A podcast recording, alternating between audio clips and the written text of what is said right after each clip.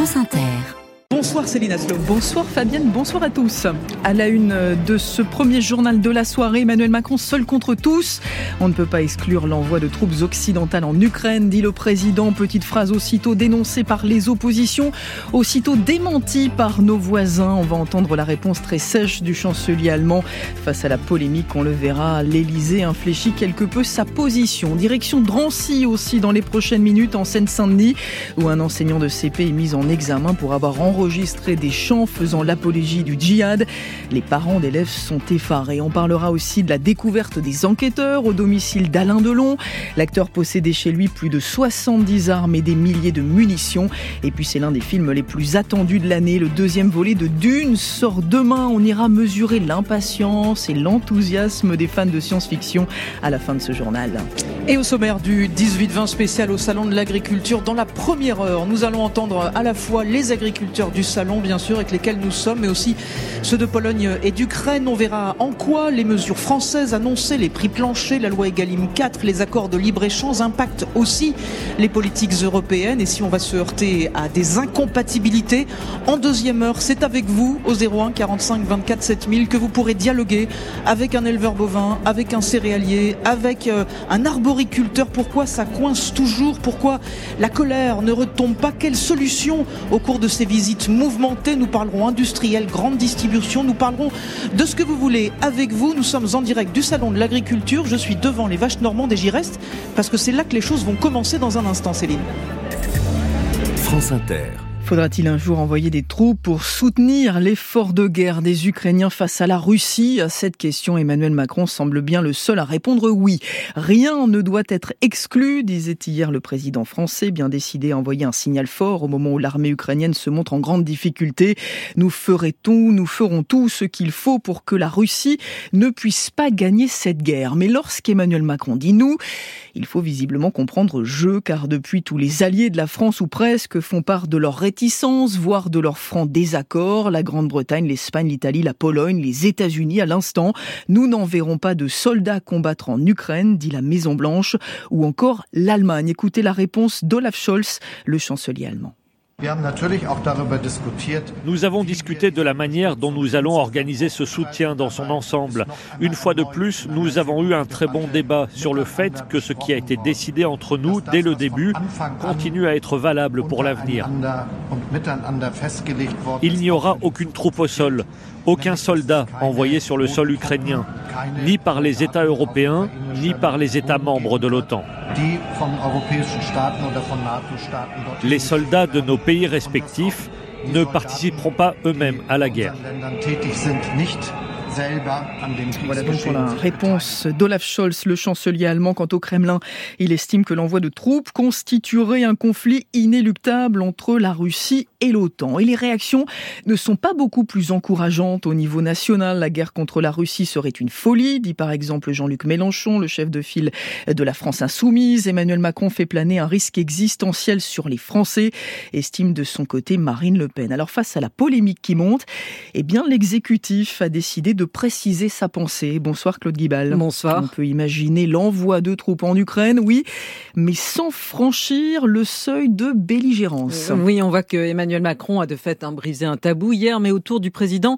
Aujourd'hui, on procède à une analyse de texte. Non, on ne parle pas d'envoi de troupes destinées à combattre l'armée russe en Ukraine, mais un hypothétique envoi serait lié à des activités non offensives, mais considérées comme prioritaires, comme les actions de déminage, la coproduction d'armement sur le sol ukrainien, le maintien opérationnel du matériel livré. Bref, on tempère les déclarations martiales d'hier, on prend acte du manque de consensus sur le sujet, mais on répète que l'objectif commun et consensuel, lui, est d'empêcher que la Russie ne gagne la guerre et que chacun le fera en fonction de ses moyens, mais en veillant à la cohérence de l'ensemble. En clair, qu'aucun des partenaires de l'Ukraine n'interdit à l'autre de faire davantage. Pour l'Élysée, il faut absolument envoyer un signal très clair à Vladimir Poutine, le fait qu'il ne gagnera jamais la guerre et qu'aucun moyen n'est exclu par principe à ce stade. Une façon pour Emmanuel Macron d'occuper le vide en s'imposant par les mots à la tête du soutien à l'Ukraine, tout en endossant par ailleurs pour l'opinion publique française les habits du chef de guerre. Claude Guibal, merci de la rédaction internationale de Radio France France et l'Elysée annonce aussi un débat et un vote au Parlement sur ce conflit. Alors pas directement sur l'envoi de troupes, mais sur l'octroi d'une aide militaire supplémentaire à l'Ukraine. De son côté, Joe Biden reçoit les élus du Congrès aujourd'hui dans l'espoir de débloquer une aide de 60 milliards de dollars. Le président américain qui par ailleurs a relancé les espoirs d'une trêve au Proche-Orient, évoquant l'accord des Israéliens à ne pas s'engager dans des opérations militaires durant le Ramadan qui commence dans une dizaine de jours. Ce cessez-le-feu devrait permettre, Joe Biden, de libérer des otages. Le sujet sera aussi au cœur des discussions ce soir et demain entre Emmanuel Macron et l'émir du Qatar, qui vient d'arriver à Paris pour euh, sa toute première visite d'État. Euh, comment sortir enfin de la crise et satisfaire les demandes des agriculteurs? C'est toujours une question centrale pour l'exécutif, quatre jours après l'ouverture du Salon de l'agriculture. Alors certes, la visite de Gabriel Attal ce matin, porte de Versailles, a été plus sereine que celle d'Emmanuel Macron samedi, mais les revendications restent nombreuses. On le verra tout au long de cette édition spéciale du 18-20 emmenée par Fabienne Synthèse. Aujourd'hui, ce sont les banques qui ont été appelées à faire un effort. Les exploitations en difficulté pourront bénéficier de, trop de, de prêts à taux préférentiels et des différés de paiement seront possibles en cas de dette bancaire. Mais cette colère du monde agricole, elle s'inscrit dans un contexte beaucoup plus large, avec des actions menées encore aujourd'hui en Pologne ou encore en Espagne, où les paysans dénoncent la concurrence déloyale des pays extérieurs à l'Union européenne. Ils bloquent l'autoroute qui relie l'Espagne à la France. Henri de la s'est rendu au point de blocage à Pontos, en Catalogne, à une trentaine de kilomètres de la frontière. Ils ont devancé les forces de l'ordre en pleine nuit. Des dizaines de tracteurs sont entrés par effraction sur l'autoroute. Depuis, la circulation est coupée dans les deux sens. Sept camions qui transportaient des légumes en provenance du Maroc ont été vidés de leurs marchandises ce matin. Narcisse Poc du syndicat Unio de Pagesos. Les importations de nos pays tiers à l'Union européenne ne sont pas soumises aux mêmes normes environnementales et aux mêmes droits du travail que ce qu'on a ici en Europe. C'est donc une concurrence totalement déloyale qui pénalise production de nos pays. Les tomates, les poivrons et les navets marocains ont été donnés à la banque alimentaire. À l'heure du déjeuner, autour d'une paella géante, les agriculteurs dénoncent les coûts de production trop élevés, les restrictions liées à la sécheresse, mais également la bureaucratie. Un cauchemar pour Joseph Marty, éleveur de porc. C'est insupportable. On a chaque jour plus de papiers et plus de tâches administratives. Alors que nous, ce qu'on aime, c'est travailler avec notre tracteur et nos animaux et pouvoir vivre de cela. Ça ne peut pas durer. Le blocage de l'autoroute devrait se poursuivre pendant au moins 24 heures demain. Des agriculteurs de la Confédération paysanne viendront ici, depuis le sud de la France, pour apporter leur soutien à leurs homologues espagnols. Pontos, Henri de la France Inter.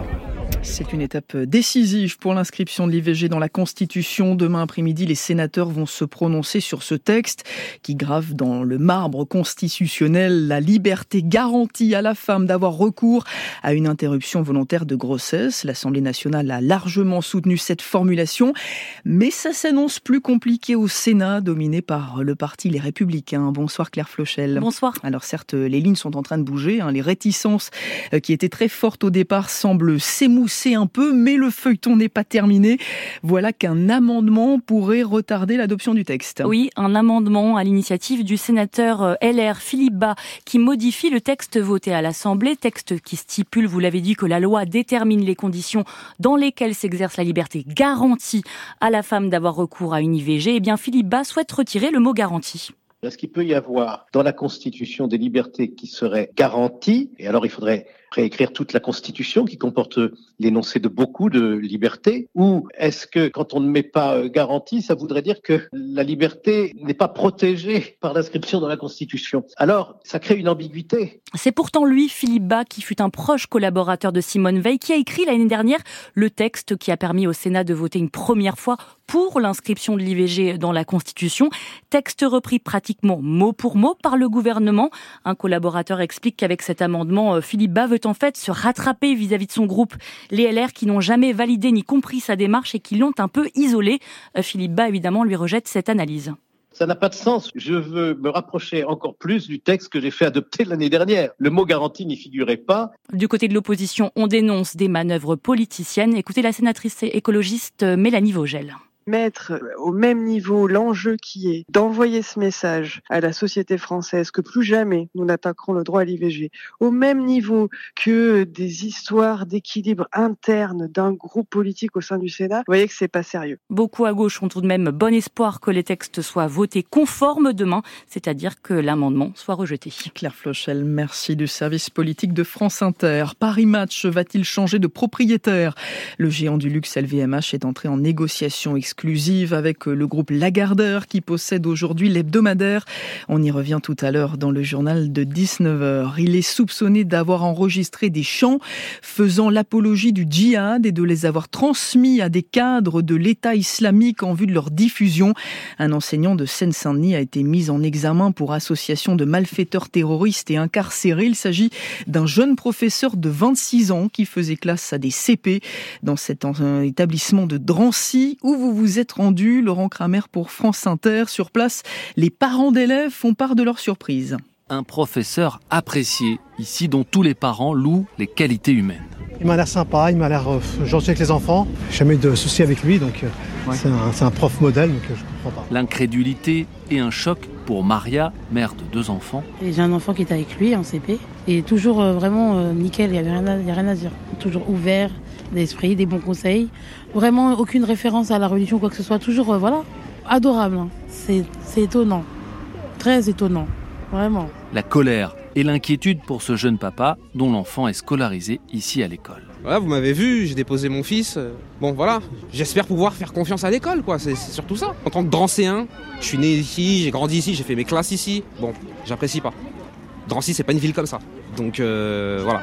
Et je pense que je suis pas le seul à ne pas apprécier. Une équipe pédagogique irréprochable, insiste la mère de Drancy, au de la garde.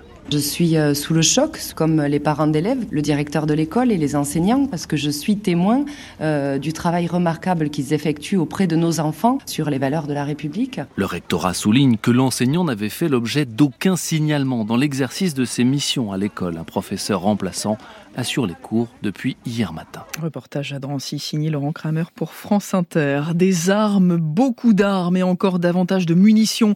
Voilà ce que les enquêteurs ont retrouvé au domicile d'Alain Delon. Bonsoir Sarah Guibaudot. Bonsoir. Une perquisition a été menée la semaine dernière dans la maison du comédien à Douchy-Montcorbon dans le Loiret à la suite d'un signalement du juge des tutelles. il s'y trouvait 72 armes et plus de 3000 munitions. Et un stand de tir. On savait Alain Delon grand amateur d'armes à feu, mais il n'a aucune autorisation pour en détenir. Et c'est devenu un sujet dans l'affrontement entre ses enfants. Dans le magazine Elle, sa fille Anouchka accuse Anthony et Alain Fabien de se balader armés dans la maison de Douchy. Mes frères se croient au Far West. Ce à quoi Anthony Delon a répliqué sur Instagram, tu as passé l'été à tirer au Glock avec ton chouchou. En ce qui me concerne, il y a longtemps que je ne me promène plus armé, en que cela lui avait coûté cher par le passé. Un mois dans un centre de détention pour mineurs qu'Anthony Delon avait raconté dans un livre. Quant à Alain Fabien Delon, âgé de 17 ans, il avait blessé involontairement une jeune fille avec une arme de son père lors d'une soirée alcoolisée en Suisse, ce qui lui avait valu cinq mois de prison avec sursis. Aujourd'hui, ce qui préoccupe la justice, c'est peut-être surtout le danger que représentent ces armes pour leur propriétaire lui-même, Alain Delon, très malade et désormais sous protection judiciaire. Merci Sarah Guibaudot, service police-justice de France Inter. Pour terminer ce journal, je vous propose qu'on prenne ensemble la direction d'Arakis, cette planète désert où d'étranges vers de sable produisent une drogue, l'épice, qui a le don de prolonger la vie. Les fans auront reconnu le décor de Dune. Dune comme le roman de l'américain Frank Herbert et comme les films de Denis Villeneuve avec Timothée Chalamet et Zendaya. Le deuxième volet sort demain dans les salles. Bonsoir Victor Vasseur. Bonsoir. L'attente est grande pour les lecteurs du roman mordu de science-fiction. Anoudar, c'est son surnom, a découvert l'univers de Dune dans les années 90, d'abord avec un jeu vidéo, puis le roman en sortant de cette lecture, je me suis dit, s'il y a une œuvre qui doit être euh, celle à laquelle je reviendrai toujours, ça sera celle-là. Comme Anoudar, Émile reste marqué par cette lecture. Et effectivement, j'ai pris une claque en lisant Dune. Cet ingénieur de 69 ans applaudit l'adaptation du réalisateur Denis Villeneuve par rapport à celle de David Lynch il y a 40 ans. Il attend avec impatience la seconde partie. Ah oui, ah bah tard, oui. Rien de ce que j'ai vu de Dune avant ne ressemblait à l'imaginaire que j'avais à travers les livres. Et donc, il n'y a pas de trahison de livre. Ces lecteurs apprécient l'atmosphère du film Ce désert, à perdre de vue sa musique aussi. Et surtout, il fallait réussir à se détacher de l'œuvre originale, estime Jean-Philippe, 71 ans. C'est pas une copie conforme au livre, parce qu'il y a toujours des différences et que le livre nous donne à rêver de certaines choses, et quand on les voit pas, on, se, on peut être déçu. Moi, j'ai entendu des gens qui étaient déçus par le premier tome parce que justement c'est différent. Pas question d'attendre plus longtemps, Jean-Philippe se rendra dès demain au cinéma. Il ne sera sans doute pas le seul. Merci Victor Vasseur.